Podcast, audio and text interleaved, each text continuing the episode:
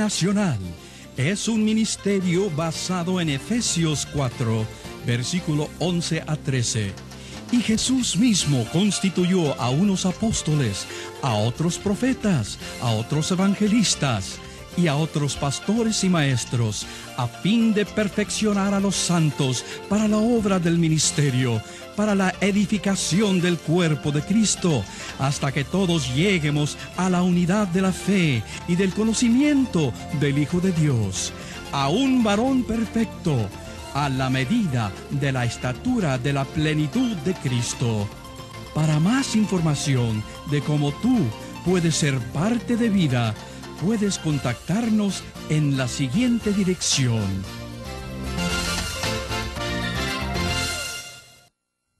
¿Cómo están ustedes en este día? Estamos alegres nuevamente de estar invadiendo su recinto de clase, su casa o cualquier lugar que en esta hora estemos proyectando este curso. Todos ustedes bien saben, nuestro curso se intitula Dios y los ángeles y vamos a pasar unas ocho horas hablando de Dios, que es el ser más importante de nuestra vida, y unas cuatro horas hablando de los ángeles. Tenemos una enseñanza muy bonita sobre los ángeles, así que usted finalice este curso donde quiera que esté, ya que ha sido diseñado especialmente para usted, ya que usted quizás no puede venir a nuestra escuela, pues la escuela va a usted. En esta clase, la número cuatro, nos toca un tema bastante delicado que se ha venido discutiendo desde principios de siglo y que eh, pues eh, ha reafirmado la posición de algunos mientras que otros no logran entender. Hoy vamos a hablar de la Trinidad. Como ustedes bien saben, la palabra Trinidad no existe o no está en la Biblia, pero si estudiamos bien esta doctrina, la doctrina de la Trinidad, se, vislumbra en la acción de Dios. ¿Qué queremos decir cuando decimos Trinidad? Queremos decir que Dios es uno, único, indivisible. Eh, este, cuando hablamos de su simplicidad en clases pasadas, es único, no hay otro igual a Él, es inalterable en todos sus productos, pero eh, cuando hablamos de Trinidad también queremos decir que este Dios habita en tres diferentes personas. Desde el primer siglo se cuestionó la Trinidad por la humanización de nuestro Señor Jesucristo.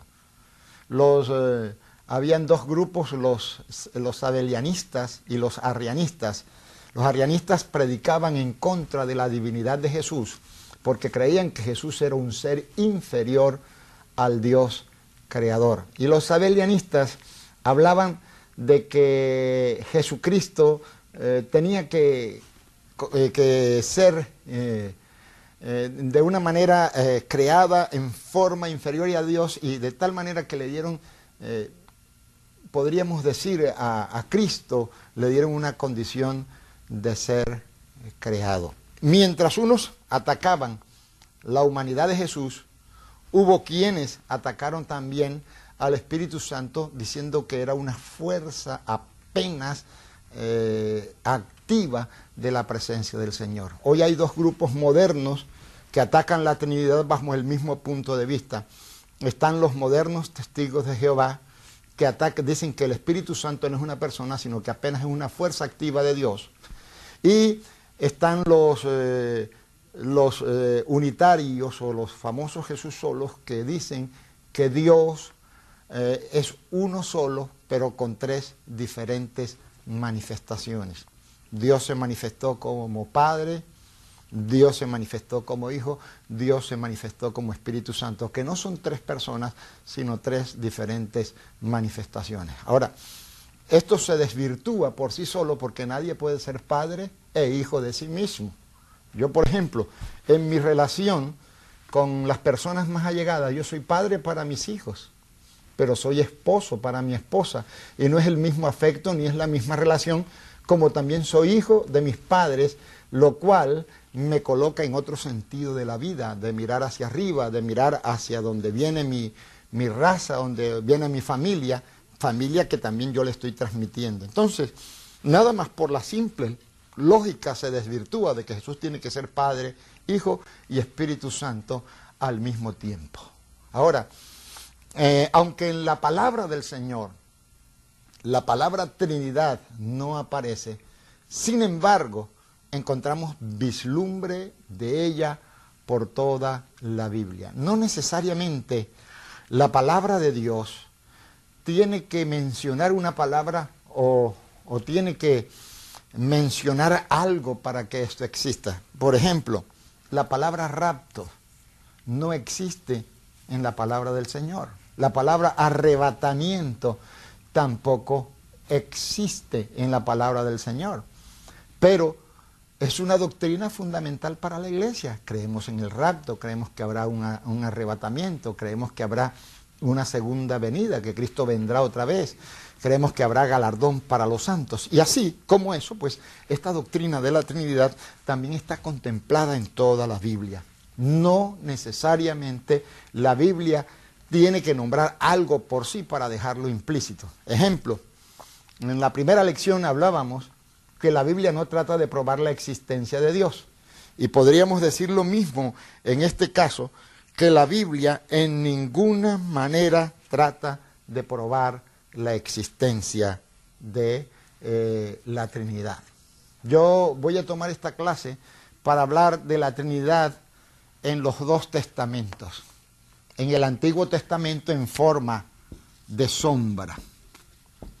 Vamos a ver sombras de ese Dios único en tres diferentes personas, pero aquí en el Nuevo Testamento vamos a ver la realización de la revelación de la Trinidad. Realmente es el Nuevo Testamento quien nos da luz con respecto a la Trinidad. Sin embargo, uno puede observar que la Trinidad se vislumbra en el Antiguo Testamento, que el Antiguo Testamento como en forma de sombra va hablándonos, va preparando al pueblo para que sepan que Dios es uno, pero que habita en tres diferentes personas. ¿Cómo puede ser? No nos matemos la cabeza porque vuelvo y digo, como dije en clases anteriores, tenemos una mente finita que no podemos comprender los misterios de Dios. Y no olvidemos Deuteronomio 29, 29, que hay cosas secretas que no han sido reveladas al hombre y ni lo serán. Lo comprenderemos. Como dijo Pablo, ahora vemos por espejo, mas entonces conoceré como ahora yo soy conocido. Ojo, oído, me conocen a mí, aunque yo conozco a Dios, no conozco la totalidad de Dios y no puedo comprender la inmensidad, que la inmensidad de Dios me quepa en este pequeño cerebro mío, que aún ni las más grandes computadoras este, eh, pudieran eh, eh, describir o aceptar la inmensidad de Dios. Entonces, en forma de sombra, en el Antiguo Testamento se nos viene revelando de esta, de, esta, de esta verdad que para la iglesia ortodoxa, la iglesia cristiana ortodoxa, es una verdad fundamental en la cual no admite discusión. Ha habido muchos ejemplos. Uno me dijo una vez que la Trinidad era como el huevo, que tenía yema, clara y cáscara, pero que eran uno solo, uno solo, como el triángulo, que tenía tres lados, pero era una sola figura geométrica, o como el sol, que calentaba daba, daba luz y, abrigaba y que era uno solo. Entonces, mm, yo creo que estos ejemplos son demasiado pequeños para ilustrar la grandeza de nuestro Dios. Entonces, vayamos al Antiguo Testamento. La Trinidad se vislumbra en la creación cuando en la palabra del Señor dice en Génesis 1, 26 y 27 dice de la siguiente manera, dijo Dios, hagamos al hombre a nuestra imagen, conforme a nuestra semejanza, y señoré en los peces del mar, en las aves de los cielos, en las bestias, en toda la tierra, y en todo animal que se arrastra sobre la tierra. Y creó Dios al hombre a su imagen. A a la imagen de Dios lo creó, varón y hembra lo creó. A mí me llama la atención que dice hagamos, utiliza una forma plural. Alguien dice que Dios estaba hablando con los ángeles, pero yo creo que esa es una de las razones por las cuales Satanás se reveló, porque Dios no le permitió crear, ya que la creación solamente pertenece a aquel que tiene vida y la puede transmitir. Los ángeles no pueden transmitir vida, los ángeles no pueden crear vida, porque ellos este, fueron hechos con esa incapacidad de crear vida, ya que eso le pertenece a Dios. El único ser como Dios que puede transmitir vida es el ser humano a través del acto sexual, a través, de la creación, a, través del recreamiento con su pareja, el hombre transmite vida porque tiene la misma vida inteligente de Dios. Y no, no transmite cualquier clase de vida, sino la vida inteligente de Dios. Aquí vemos que Dios habla y dice, hagamos. Ahora, cuando dice, y dijo Dios, está eh, hablando del vocablo Elohim, que en clases pasadas lo tocamos y dijimos que era una palabra plural del sustantivo el o eloah, que significa el fuerte y el fiel.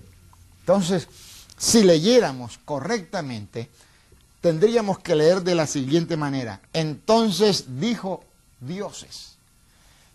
Y nosotros sabemos que Dios hay uno solo. Por la siguiente palabra que dice hagamos, está hablando con personas que son capaces de crear. La Biblia dice que el Hijo creó. Juan capítulo 1 dice que sin Él nada de lo que fue hecho fue hecho. Job dice, el Espíritu Santo me dio vida. Y aquí nosotros vemos al Padre juntamente con socios en la creación que tienen la misma capacidad de juntarse con Él, de ser igual, porque cuando Dios dice hagamos, le está dando la misma capacidad de creador a las personas que Él está llamando. Entonces, hermanos, allí en la creación yo veo esa figura de la Trinidad, cierto. La palabra Trinidad no aparece por ningún lado, en ningún momento aparece esa palabra. Pero allí vemos una figura, en ese hagamos, en esa palabra plural de Elohim, que es es el plural del singular el o elo, Eloah, que es el Dios fuerte y el Dios fiel, vemos la primera figura de la Trinidad. O sea que en la misma creación Dios comienza a mostrarse al hombre como un ser uniplural. Esa es la única palabra que a mí me cabe en la mente para definirlo, un ser uniplural. En la segunda, eh, en la segunda parte, donde yo veo Ah, la Trinidad es en la tentación. Génesis 3, 5.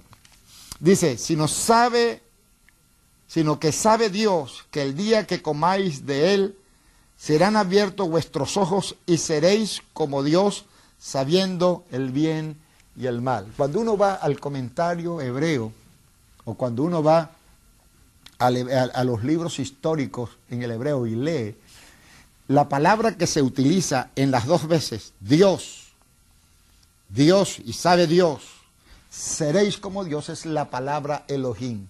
Traducida al correcto castellano sería, y sabe dioses, y seréis como dioses. Ahora, me llamó la atención que Satanás dijera dioses. ¿Por qué? Porque está utilizando la forma uniplural de definir a un solo Dios que existe y que vive en tres diferentes personas. Antes de la caída del hombre no habían dioses paganos. Aún ni el mismo diablo era Dios, porque era un ser derrotado y todavía no había vencido al hombre para que el hombre le rindiera adoración. Entonces, ¿de qué dioses está hablando? No puede ser de los dioses paganos porque no existían, ya que los dioses paganos fueron la invención del mismo ser humano que necesitaba adorar, que dentro de su alma había algo que le incitaba a adorar y como no tenía en noticia a Dios, como no le conocía, se inventó un muñeco de yeso, se inventó un muñeco de palo, se inventó a Moloch, se inventó a Baal, comenzó a sacrificar a sus hijos para darle satisfacción a los dioses.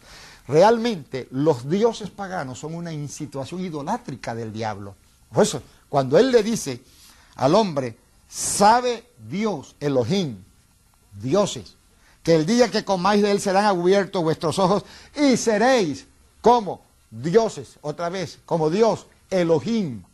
Aquí el traductor, por no encontrar una palabra correcta, puso Dios, pero teniendo en mente que era el Dios uniplural, el Dios que vivía en tres diferentes personas. Ahora, vamos a llegar a los mandamientos. En los mandamientos encontramos un texto que ha sido la piedra de discordia para muchos intérpretes de la palabra del Señor. Deuteronomio capítulo 6, versículo 4, que a la letra dice así. Oye Israel, Jehová nuestro Dios, Jehová uno es. En ese texto se hace énfasis a la palabra uno, pero se, se pasa por alto que la palabra Dios está escrita en plural, que se llama Elohim. Este texto ha traído mucha discusión por no entender la palabra uno y la palabra Dios. Por ejemplo, eh, la palabra uno viene de la palabra eh, hebrea Jedad, que significa unidad compuesta. Con esa palabra se escribió, se escribió en el primer capítulo donde dice la mañana y la tarde un. Esa palabra un es la palabra edad, edad, que significa una unidad compuesta. Tarde, mañana, mediodía, luz, noche, oscuridad, luz. Y en toda esa unidad compuesta se le dio nombre de luz. Noten que en, el día, el día eh, tiene una mañana, tiene una tarde, tiene una noche pero es un solo día, es la palabra edad. La segunda cosa es un vocablo griego que significa lo mismo que edad, y, también eh, cuando Dios, cuando, ah, perdón, cuando Adán eh, profetiza de que el hombre dejará a su padre y a su madre y se unirá a su mujer y los dos serán una sola carne, está utilizando otra vez la palabra edad que significa que aunque son dos personas diferentes, por sus afectos, por su convivencia, por su alta relación íntima, llegan a ser una sola carne. Ahora, es una profecía hermosa porque Adán no tenía ni padre ni madre y él profetiza y dice que el hombre dejará a su padre y a su madre y se unirá a su mujer. Pablo después en el libro de Efesios lo toma como palabra del Señor. Jesucristo también lo toma como palabra de Dios. Y dice que los dos, aunque son dos personas, son una sola carne. Eso es lo que, lo que significa ese versículo de Deuteronomio 6, versículo 4. Oye Israel, Jehová, Jehová, oye Israel, tu Dios, tu Dios, bendito sea el nombre del Señor, Jehová nuestro Dios. Entonces, si leyéramos, leyéramos así, oye Israel, Jehová nuestro Elohim o nuestros dioses, pero como no existe esa palabra para definir a una, una persona, uno y al mismo tiempo varios, por eso el copista o el traductor puso Dios. Pero en hebreo suena así, oye Israel, Jehová nuestro Elohim, Jehová, una unidad compuesta es. Cuando entendemos esta forma y entendemos la palabra hebrea y entendemos la palabra Elohim, nos damos cuenta que ahí también en ese mandamiento donde se implica y se habla de que Jehová uno es, entendemos eh, eh, la unidad compuesta de Dios o entendemos la Trinidad. Ahora, un punto muy importante, Dios resalta su unidad porque Israel iba a vivir en medio de pueblos politeístas que tenían Dios para las uñas, Dios para el cabello, para los dientes, para la mañana, para la tarde, Dios para los hijos, Dios del fuego, Dios del sol, Dios de la luna, que más tarde tanto los griegos como los romanos tomaron toda esa subcultura o esa cultura babilónica y se convirtieron, aunque fue una cultura, era una subcultura que provenía de Babilonia, donde el pueblo se había corrompido por incitación de Satanás. Entonces Dios está enfatizando, no es que sea uno solo, sino la unidad de adorar a un solo Dios que se llamaba Jehová. Eso lo vemos en los mandamientos. En la alabanza del Antiguo Testamento, nuevamente podemos ver sombra. Vuelvo y repito, la palabra Trinidad no existe en la Biblia, no está. Pero, y en el Antiguo Testamento menos, pero podemos verla en sombras. Y si entendemos un poquito los lenguajes maternos de la Biblia, vamos a comprender un poco de cosas. Por eso yo estoy recomendando que ojalá el, Nuevo Testamento se lea con esto, el Nuevo Testamento interlineal griego-español y los, los famosos, eh, la, Biblia castellana-hebrea que está sacando Editorial Caribe fabulosa, que nos saca de muchas dudas y vamos a ver el vocablo Elohim en muchas partes para que nos demos cuenta de la unipluralidad de Dios. Eh, en la alabanza, Salmo 138, 1. Allí nuevamente hay otra figura de la Trinidad. 138. Te alabaré con todo mi corazón delante de los dioses. Te cantaré salmo. Esto me, me llamó la atención. Si hay, si hay otros dioses fuera de Dios, Quiere decir que Dios acepta la idolatría. Pero ahí otra vez, en la palabra dioses, está hablando de Elohim. Nuevamente eh, eh, está hablando de, de, ese vocablo uniplural. El otro salmo, creo que es el 84, si no me equivoco, ahorita mismo se me escapa, dice que Jehová está en la reunión de los dioses. Surge una pregunta, ¿con cuáles dioses se reúne Dios? Si, si el Señor aborrece, el Señor aborrece la idolatría, ¿con cuáles dioses se, se, se, reúne Dios? Pero dice que Jehová está en la reunión de los dioses. Elohim otra vez utiliza el vocablo Elohim para hablar que Dios está donde se reúnen esa pluralidad de Dios, ahí está Jehová, convive, vive. Que cuando se le canta salmos a Dios, se le está cantando a la unipluralidad de Dios, que Dios es un ser uniplural. No está diciendo que hay muchos dioses, porque no hay Dios fuera de Él, Él mismo lo dice, yo soy único, yo soy Jehová. Cristo dijo, yo soy el principio, yo soy el fin, yo soy el que estuve muerto, yo soy el que estuve, el que estoy vivo, yo soy el alfa y la omega. No hay nadie fuera de él, pero hay que reconocer que esa palabra plural, Elohim, está señalando a una pluralidad de personas dentro de los cuales Dios vive. No es que hayan tres dioses, es uno solo, que habita en una sola persona. Y si usted no lo entiende, despreocúpese que yo tampoco lo acepto por fe. Y es mejor aceptar las cosas por fe y no por entendimiento.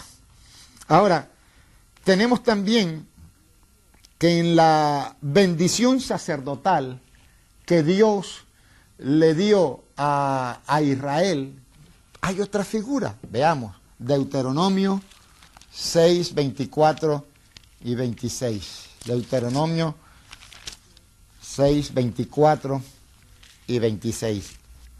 Y me gustó mucho esto porque este, aquí eh, nos habla, perdón, no es Deuteronomio, es números. Números 24. Número 6, 24 al 26. Gloria a Dios. Y así dice la palabra del Señor. Vamos a leer desde el 22. Habló Jehová a Moisés diciendo, habla a Aarón y a sus hijos y diles así, así bendeciréis a los hijos de Israel diciéndole, Jehová te bendiga. Note, Jehová te bendiga y te guarde. Parece que hace una alusión al Padre allí, porque Él es el Padre de toda buena dádiva y de toda buena de bendición. Jehová, Jehová haga resplandecer su rostro sobre ti y tenga de ti misericordia. Para mí esta es la inserción del Hijo de Dios en nuestras vidas. Y por último, Jehová alce su rostro sobre ti. El Espíritu de Jehová está sobre mí y ponga en ti paz. Y pondrán mi nombre sobre los hijos de Israel y yo los bendeciré. Aquí encontramos una... Eh, no podemos decir a ciencia cierta que este es una, una, un texto fuerte que prueba la Trinidad, pero interpretándolo correctamente con los demás contactos, siempre se habla tres veces de Dios. Por ejemplo, miremos, miremos en Isaías capítulo 6, en la, en la adoración del profeta Isaías y veremos eh, la manera como los ángeles adoran, o sea, la adoración, en la adoración angelical también parece que hay eh, nuevamente una alusión a, la Trinidad. Dice el, desde el versículo 1, en el año que murió el rey Usías, vi yo al Señor sentado sobre un trono alto y sublime, y sus faldas llenaban el templo. Por encima de él había serafines, cada uno tenía seis alas, con dos cubrían sus rostros, con dos cubrían sus pies y con dos volaban. Y el uno al otro daba, daba voces, oído, santo, santo, santo. Por eso a Dios se le dice tres veces santo, Jehová de los ejércitos, toda la tierra está llena de su gloria. En la adoración angelical nuevamente se magnifica y glorifica al Dios tres veces santo. Su nombre es Jehová. Pero óigame bien, es un ser uniplural. Ahora llegamos al Nuevo Testamento. Vamos a tratar no de probar, vuelvo y digo, la existencia de la Trinidad, porque Dios no está interesado en que se trate de probar su existencia. Lo primero que vamos a ver es en, el, en, la, en la concepción virginal del Señor Jesucristo. Mateo capítulo 1, versículos 18 al 23. Y dice así, el nacimiento de Jesucristo fue así, estando desposada María su madre con José antes que se juntase, se halló que había concebido del Espíritu Santo. José su marido, note, ahí se habla ya del Espíritu Santo, el agente de la concepción virginal del Señor Jesucristo. José su marido, como era justo y no quería infamarla, quiso dejarla secretamente. Y pensando él en esto, he aquí un ángel del Señor le apareció en sueño y le dijo, José, hijo de David, no temas recibir a María, tu mujer, porque lo que en ella es engendrado del Espíritu Santo es. Y darás a luz un hijo y llamarás su nombre Jesús, porque él salvará a su pueblo de sus pecados. Todo esto aconteció para que se cumpliese lo dicho por el Señor por medio del profeta cuando dijo, he aquí una virgen concebirá y dará a luz un hijo. Un hijo tiene que ser hijo de alguien. Y llamará su nombre Emanuel, que traducido es Dios con nosotros. Aquí estoy probando la existencia de dos personas, del Espíritu Santo, que concibe, que hace que María conciba, que engendra en María a aquel que fue llamado Emanuel, Dios con nosotros. Miremos ahora en Lucas capítulo 1, versículos 26 al 31. Lucas capítulo 1, versículos 26 al 31. Y dice la palabra, al sexto mes el ángel Gabriel, fue enviado por Dios a una ciudad de Galilea llamada Nazaret, a una virgen desposada con un varón que se llamaba José, de la casa de David, y el nombre de la virgen era María. Y entrando el ángel en donde ella estaba, dijo, salve, muy favorecida, el Señor es contigo, bendita tú entre las mujeres. Mas cuando ella le vio, se turbó por sus palabras y pensaba, ¿qué salutación sería esta? Entonces el ángel le dijo, María, no temas, porque has hallado gracia delante de Dios. Ahí está hablando del Padre. Y ahora concebirás en tu vientre y darás a luz un hijo y llamarás su nombre Jesús. Este será grande y será llamado Hijo del Altísimo. Aquí se está probando la existencia del Padre. El Elión, el Altísimo, Hijo del Altísimo. Nota que en Mateo habla de que Jesús es Dios, su nombre es Emanuel. Dios con nosotros, Dios encarnado, el Espíritu Santo, agente que hace que María conciba y Él engendra a Jesús por obra y gracia de su Espíritu mismo y por obra y gracia de un milagro. Pero aquí se le llama, se le dice que será llamado Hijo del Altísimo, donde se reconoce la paternalidad de Dios el Padre, el Altísimo, el Elión, el que venimos, el que venimos hablando en, los nombres redentivos de la clase pasada, el Elión, el Altísimo, el que no hay más nadie alto que Él, el Padre de todas las criaturas, en ese momento eh, eh, eh, Jesús se llama Hijo de Dios al mismo tiempo que es Dios y el Espíritu Santo es Dios por ser agente de la concepción de Jesús. También lo vemos en el bautismo de Jesús, Lucas capítulo 3, versículos 21 al 22. Aconteció que cuando todo el pueblo se bautizaba, también Jesús fue bautizado y orando el cielo se abrió. Y descendió el Espíritu Santo sobre él, oído, el Espíritu Santo, ¿sobre quién descendió? Sobre aquel que se llamaba Emanuel ¿En qué forma descendió? Dice, sobre él en forma corporal. Una fuerza no tiene cuerpo, pero una persona sí tiene cuerpo, toma cuerpo. Aún los ángeles que no son hechos a la imagen de Dios, toman cuerpo muchas veces para manifestar un mensaje de Dios. Pero el Espíritu Santo en forma corporal, como paloma, no que era una paloma, por eso a mí no me gusta mucho que pinten el Espíritu Santo como una paloma y especialmente como la paloma casera, porque la paloma casera es bien sinvergüenza, donde le dan maíz, ahí se queda. A mí me gusta más la figura que utiliza el cantar de los cantares, la voz, la tórtola. Y la tórtola es la paloma de monte que tiene que vive en ciertas partes de acuerdo al clima. Su canto es alegre en verano. Cuando llegue el otoño, su canto se hace un poco triste.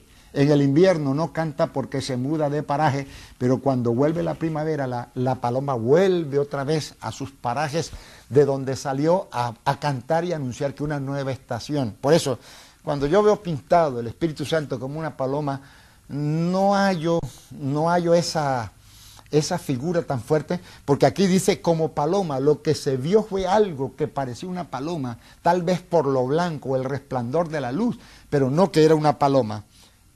Y vino una voz del cielo que decía, tú eres mi Hijo amado, en ti tengo complacencia. Noten, Jesús está. Se manifiesta el Espíritu Santo en forma corporal y el Padre habla. Si Jesús si la Trinidad fuera una manifestación, no hubiera podido hablar al mismo tiempo, presentarse en forma corporal como paloma y estar en Jesucristo, porque no olvidemos que Jesús se había anonadado, había, se había despojado, se hizo la kenosis, de eso vamos a hablar en, en otras clases más adelante, se hizo la kenosis, se desvistió de su gloria en cierta manera Jesús se despojó de sus poderes celestiales para como hombre someterse a la tentación del diablo. Por eso cuando Él resucita, antes de morir, le dijo a su Padre, glorifícame con aquella gloria que tuve contigo desde antes de la fundación del mundo y yo la vuelvo a tomar. Dice, este, nadie me quita la vida, yo la pongo y yo la vuelvo a tomar. Jesús volvió al estado original de Dios, se hizo hombre, habitó entre los hombres, mostró su gloria, se anonadó, se hizo la kenosis, se despojó de sí mismo, de su gloria, de sí mismo, y se sometió a condición de hombre para ser tentado en todo y para cumplir la justicia de Dios. Por eso, cuando Juan le dice, tú vienes a mí para que yo te bautice, más bien yo necesito ser bautizado. Y Cristo dijo, deja, conviene que cumplamos toda justicia. Se estaba hablando de la justicia de Dios, que Cristo tenía que seguir los pasos y hacer todas las cosas por el ser humano para que el ser humano le fuera implantada, le fuera implantada la justicia, la justicia de Cristo. Por eso nosotros nos bautizamos siguiendo el ejemplo del Señor Jesucristo. Entonces, oído, Jesús estaba en el bautismo el Espíritu Santo tomó cuerpo. Es la única vez en la Biblia donde dice que se le vio en forma corporal parecido a una paloma, no que era una paloma. Y se oyó una voz desde el cielo que anunciaba la complacencia que Dios el Padre tenía con su Hijo por su obediencia. Dice que aprendió por la obediencia. Y esa palabra aprender es muy importante. ¿Qué aprendió Cristo? Aprendió lo que el ser humano sentía, aprendió a vencer la, tentación, aprendió un sinnúmero de cosas que después de aprendida nos las traspasó a nosotros cuando dijo, he aquí toda potestad me es dada en el cielo y en la tierra, he aquí os doy poder para pisar escorpiones y hollar toda situación. ¿Dónde más lo vemos? En la concepción juanina en la concepción juanina vemos nosotros también la Trinidad. Miremosla en Juan eh, capítulo 5 versículos 6 al 10. Dice, este Jesucristo que vino mediante agua y sangre, no mediante agua solamente, sino mediante agua y sangre, humanización, agua creación, agua espíritu, sangre creación, vino por el Espíritu, pero tomó forma humana. Y el Espíritu es el que da testimonio, porque el Espíritu es la verdad. Porque tres son los que dan testimonio en el cielo, dan testimonio en el cielo, el Padre, el Verbo, que es el Hijo, y el Espíritu Santo. Y estos tres son uno. Los testigos de Jehová dicen que esta es una escritura espuria, pero hasta ahora no han podido probar que esta escritura sea espuria. Y cabe dentro del canon de las Sagradas Escrituras por lo que ya en sombra se viene mencionando la Trinidad. Veamos la concepción paulina, segunda de Corintios, segunda de Corintios 13, eh, 14. Segunda de Corintios 13, 14. ¿Y qué dice la palabra del Señor allí? Es la despedida, saludo despedida del apóstol Pablo, dice, la gracia del Señor Jesucristo, lo que Él logró en la cruz del Calvario, el amor de Dios que permitió que Jesucristo muriera para conquistar la gracia, y la comunión para mantener el amor y la gracia de Jesucristo, del Espíritu Santo, sea con todos vosotros. Veamos Efesios 3, 14, 16. Efesios 3, 14, 16. Y dice así, para que en Cristo Jesús la bendición,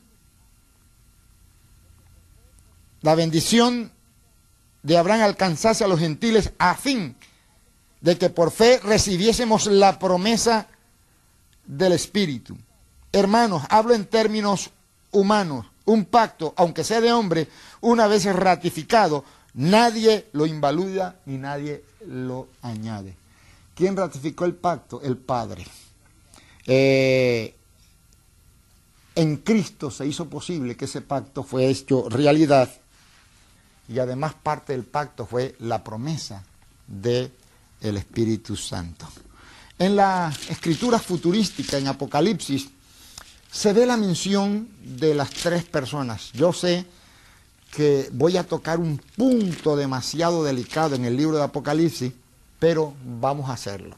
Algunos dicen que eh, los sellos van a ser abiertos en la eternidad, pero para mí los sellos, esos sellos que hablan de los caballos y que hablan de todas estas cosas, fueron abiertos el día que Jesús murió en la cruz del Calvario. Si uno lee el capítulo 5, habla de que el cordero que fue inmolado abrió los sellos, digno es de abrir los sellos y libera siete cosas que son la vida del creyente, está en el capítulo, en versículo 12, el poder, las riquezas, la sabiduría, la fortaleza, la honra, la gloria, la alabanza, porque son siete sellos. Ahora, cuando se abre el primer sello y el Cordero abre el primer sello, muestra la dignidad del Padre. Algunos, en este capítulo 6, cuando habla del caballo blanco, el que lo montaba tenía un arco y les fue a dar una corona y salió venciendo y para vencer, yo no sé por qué miran al anticristo allí.